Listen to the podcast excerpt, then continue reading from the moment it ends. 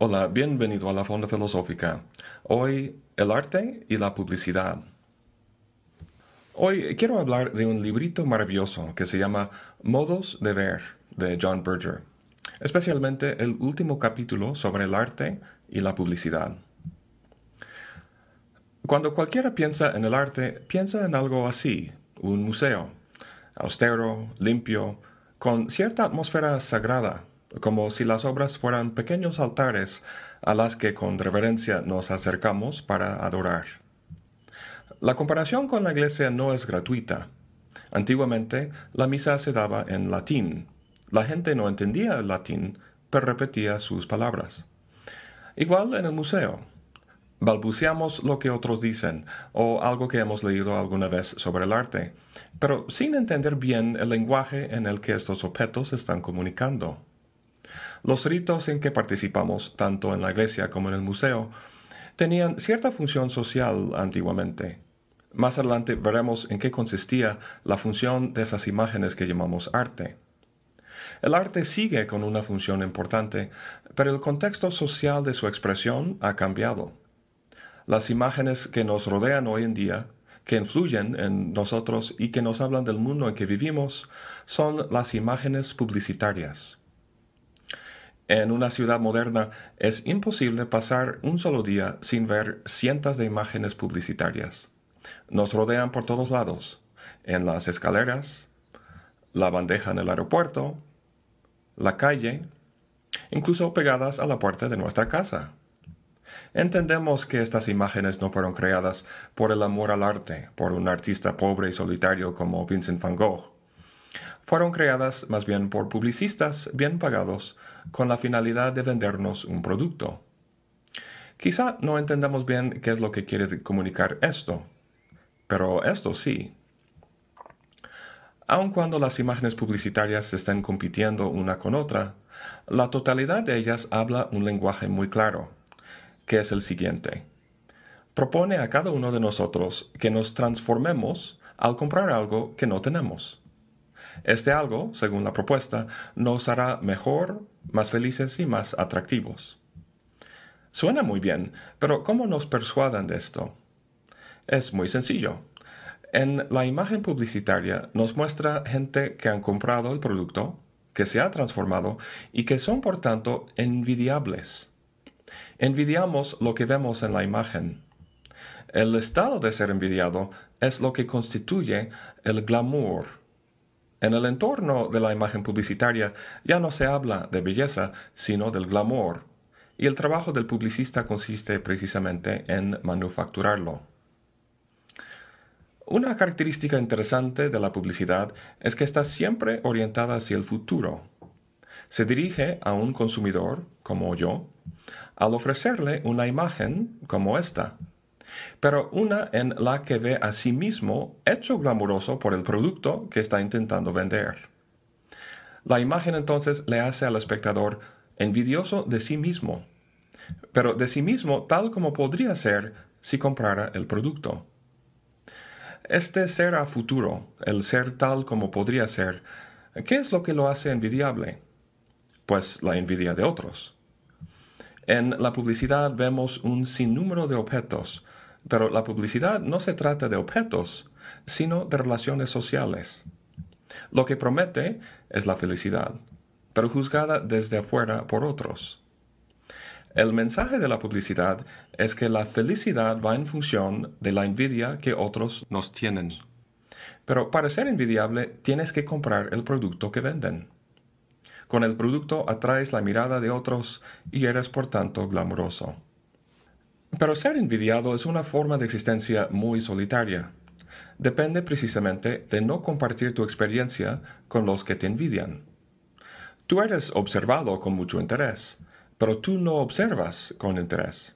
Si lo haces, te vuelves menos envidiable. En ese sentido, los envidiados son como burócratas. Cuanto más impersonales sean, mayor la ilusión de poder que tienen. El poder de los glamurosos reside en su supuesta felicidad, el poder del burócrata en su supuesta autoridad. Esto es lo que explica la mirada ausente y descentrada de tantas imágenes glamurosas. La persona en la imagen mira por arriba de las miradas de envidia que le sostienen. Un ejemplo perfecto de esto está en esta imagen de Dolce Gabbana. De hecho, es muy fácil que cualquiera se convierta en glamuroso. Solo tienen que ponerse unos lentes de sol. Aquí estoy con lentes normales. Ves que te estoy mirando directamente. Estoy abierto, amigable, buena onda.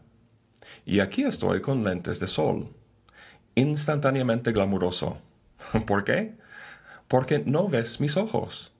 Da la sensación que estoy viendo hacia un lado o a donde sea menos a tus ojos. Tú me observas, pero no sabes si yo te observo a ti. Eso es lo que me hace glamuroso.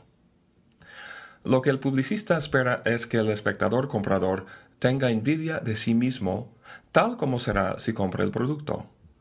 Tal persona imagina a sí misma transformada por el producto en un objeto de envidia para otros. Una envidia que luego justifica el amor propio. En otras palabras, se podría decir que la imagen publicitaria roba su amor de sí mismo tal como es y se lo ofrece de vuelta por el precio del producto. ¿Tiene el lenguaje de la publicidad algo en común con el de las pinturas tradicionales? Pues hasta la invención de la cámara, las pinturas constituían la forma dominante de ver en Europa durante cuatro siglos. Esas pinturas las llamamos arte, y las imágenes que nos rodean en el mercado, publicidad. Pero hay mucho que los dos comparten en común. Por ejemplo, el lenguaje visual que los dos emplean. Hablan en básicamente la misma voz de las mismas cosas. En el nivel pictórico vemos una correspondencia en la similitud de la representación de ciertos objetos y el posicionamiento de sujetos, etc. También hay una correspondencia en el nivel simbólico, los signos empleados y su significado. En fin, los dos medios, la pintura y la fotografía publicitaria, transmiten los mismos mensajes. El uso romántico de la naturaleza para crear pureza y inocencia, el énfasis sexual que se pone en el cuerpo femenino, los materiales utilizados para indicar el lujo, la postura física de los hombres, lo cual comunica poder y virilidad. Hay que entender que la publicidad es la cultura de la sociedad de consumo. Mediante imágenes propaga lo que la sociedad cree de sí misma.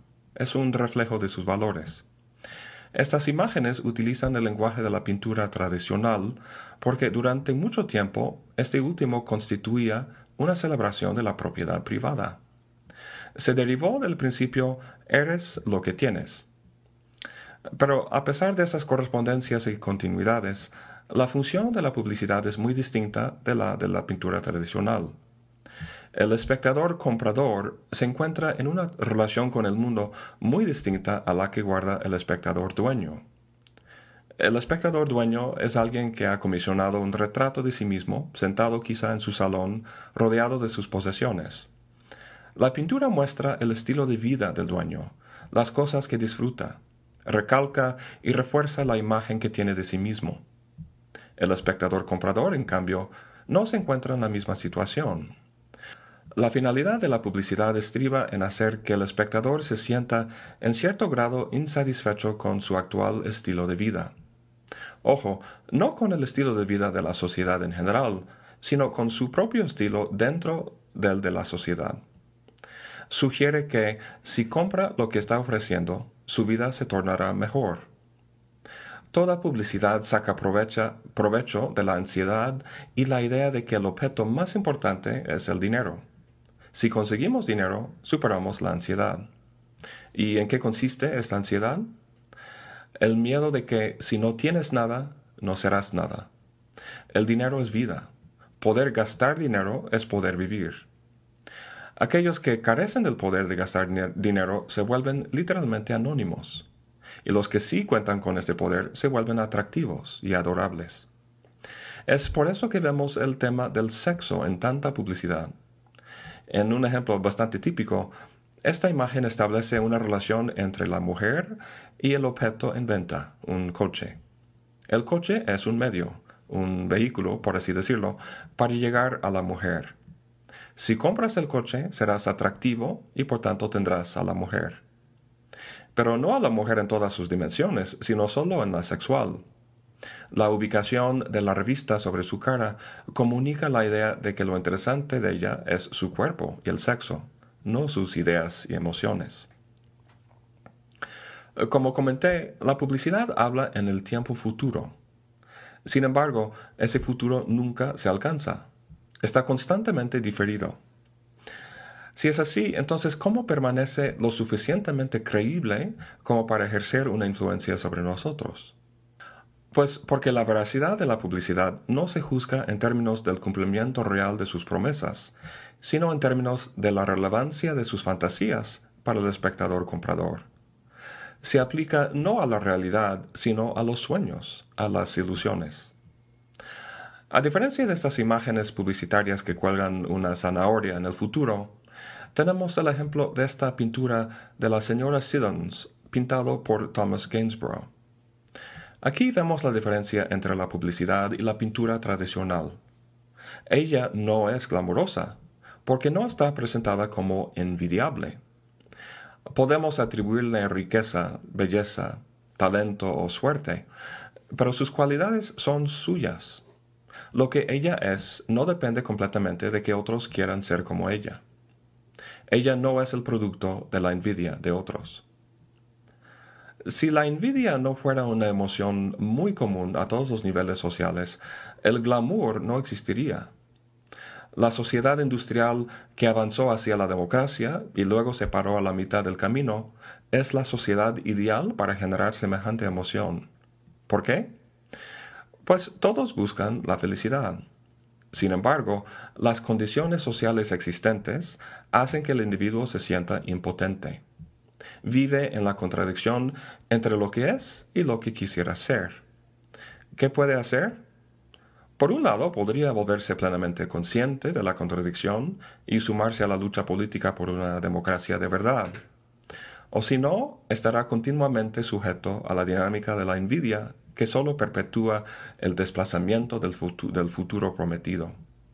En vez de llenar la brecha de la contradicción con acción, se llena con fantasías.